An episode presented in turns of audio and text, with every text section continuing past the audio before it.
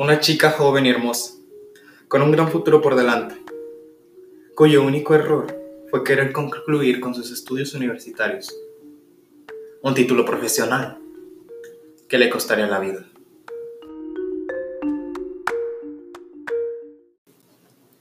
Hola, ¿qué tal? Espero estén teniendo un buen día. Mi nombre es Alejandro Ibarra y les doy la bienvenida a este podcast, Café de Olla. En este episodio nos adentraremos en el mundo de misterios y suspenso, pues hoy les compartiré el caso misterioso de la muerte de Jane Marie Pritchard. Comencemos con lo básico. Jane Pritchard nació en el año de 1958 en una familia promedio. Sus padres eran Audrey y Walter Pritchard y tenía tres hermanos, Greg, Beth y Kate. La vida de Jean era como la de cualquier persona que crecía en una familia sólida. Nunca tuvo de qué preocuparse. Durante su proceso de crecimiento, sus hermanos la consideraban como una persona aventurera e independiente, que disfrutaba mucho de convivir con la naturaleza. Siempre fue una persona que disfrutaba de estar fuera de casa. Dicho comportamiento la llevaría años más tarde a la Universidad de Maryland, donde comenzaría a estudiar la carrera de botánica. Ya en la universidad, a joven Pritchard lo llevaba muy bien y era de las mejores alumnas de la clase. Siempre obtenía buenas notas y no batallaba para nada. Tanto así que se graduó de la carrera con honores. Pero para Jean, la universidad apenas era el principio, y después de graduarse, obtuvo un trabajo en Brookside Gardens, un destacado jardín botánico en el condado de Montgomery, Maryland.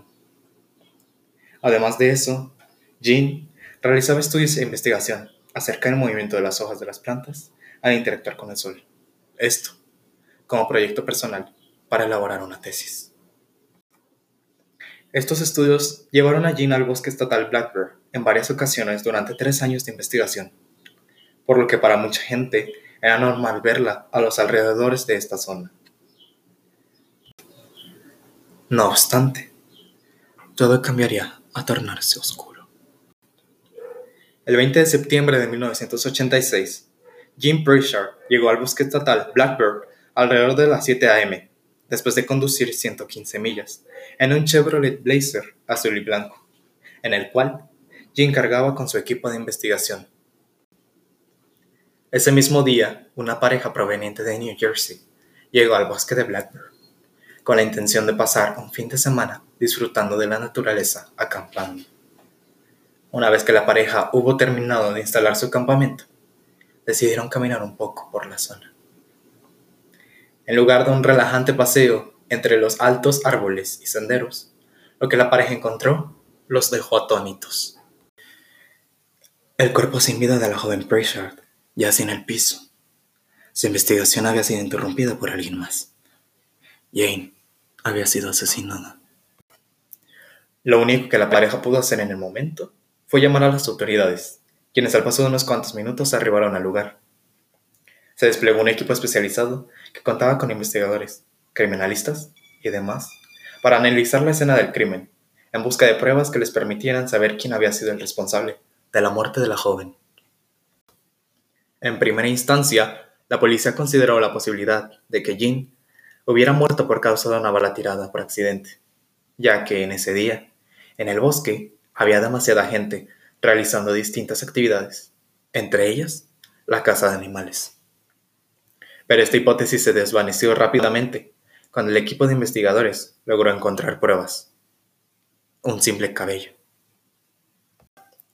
Ese mismo día, pero más tarde, se pidió entrevistar a los cazadores que se encontraban en Blackbird. Tenían que descartar que uno de ellos fuera el asesino, y así fue. Ninguno era culpable. Dos días después de la muerte de esta chica, un cazador de ardillas decidió llamar a la comisaría para decir que él había visto a la joven cerca de un hombre que parecía un cazador más. La policía le pidió al hombre que describiera cómo era este otro sujeto para poder realizar un retrato hablado del posible culpable.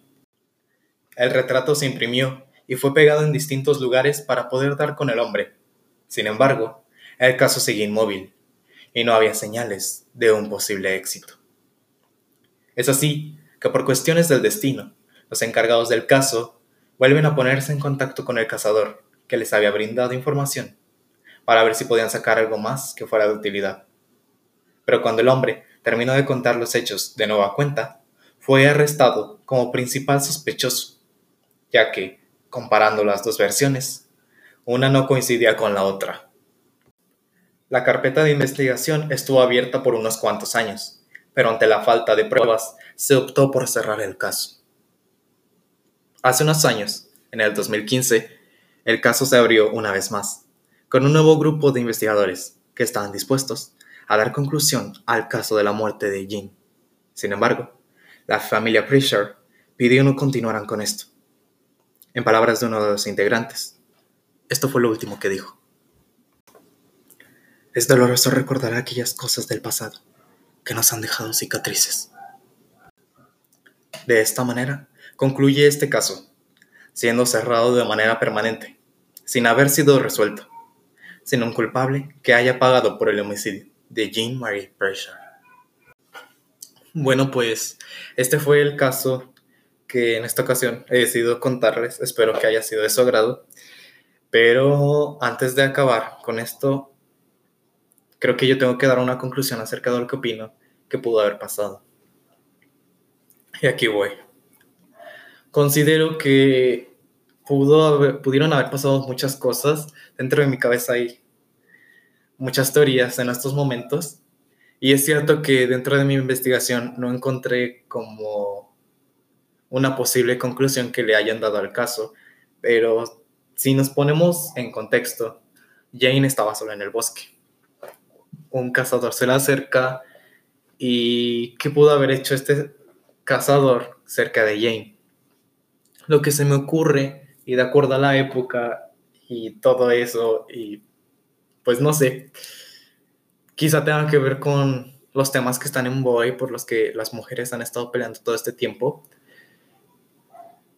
Y es ahí donde yo me pongo a pensar, ¿qué tal que este hombre intentó hacer algo con Jane como abusar de ella o algo por el estilo? Pero Jane simplemente le dio la vuelta y se siguió sin hacerle caso. Y quizá este hombre, no sé, quizá por desesperación o algo parecido, simplemente decidió jalar el gatillo para acabar con su vida. Esa es una de las teorías que ronda por mi cabeza. Y otra podría ser, bueno, esta otra ya la considero un poco más eh, fantasiosa, pero ¿por qué no? ¿Qué tal que fue un caso de envidia de una de las personas que estaban en su clase, quien decidió mandar acabar con la vida de Jane.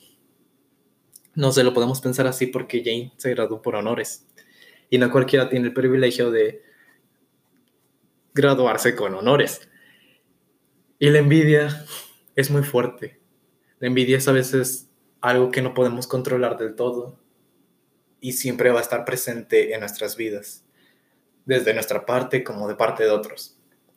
Pero si lo ponemos en este contexto, la envidia nos lleva a hacer cosas de las que no nos creemos capaces con tal de obtener lo que queremos.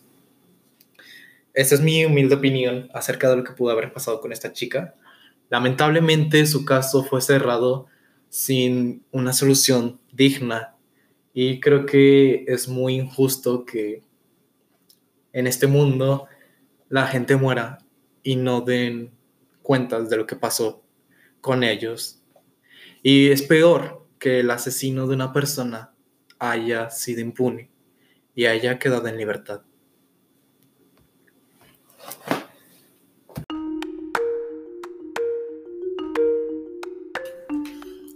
Pues ese fue mi punto de vista, pero no nos quedemos ahí.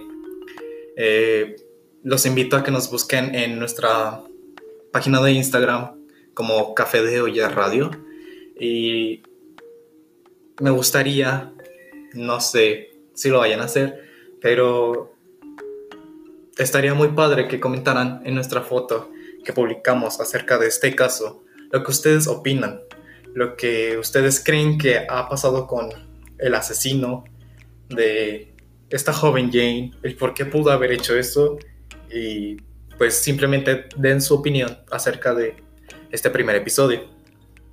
Eso es todo lo que tengo eh, por compartirles hoy. Me despido de ustedes. No olviden seguir escuchándonos en la plataforma de Anchor y Spotify como Café de Olla.